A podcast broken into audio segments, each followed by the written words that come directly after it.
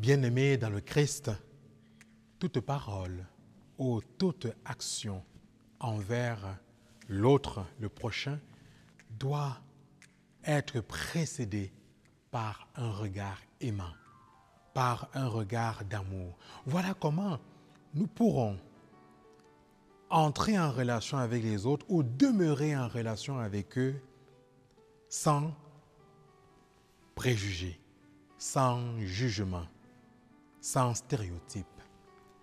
Dans l'évangile de ce jour, l'exemple du Christ nous montre comment nous devons être dans notre vie chrétienne. L'évangéliste nous dit que le Christ regarda le jeune homme riche et l'aima. Regarder l'autre et l'aimer. Oh, si nos regards sur les autres, même les inconnus,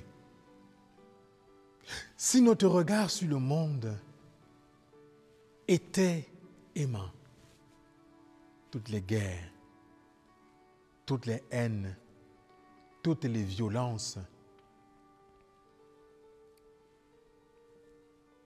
ne seraient pas au cœur de nos quotidiens. Oui, bien aimé dans le Christ, la vie chrétienne n'est pas un long fleuve tranquille. Le Christ lui-même dans cet évangile dit qu'il n'est pas facile d'entrer dans le royaume de Dieu. Parce que ce n'est pas facile, ça doit être une recherche continuelle, quotidienne, permanente. Rechercher le royaume de Dieu à travers des gestes concrets, comme celui dont nous propose le Christ ce matin. Regardez les autres avec amour.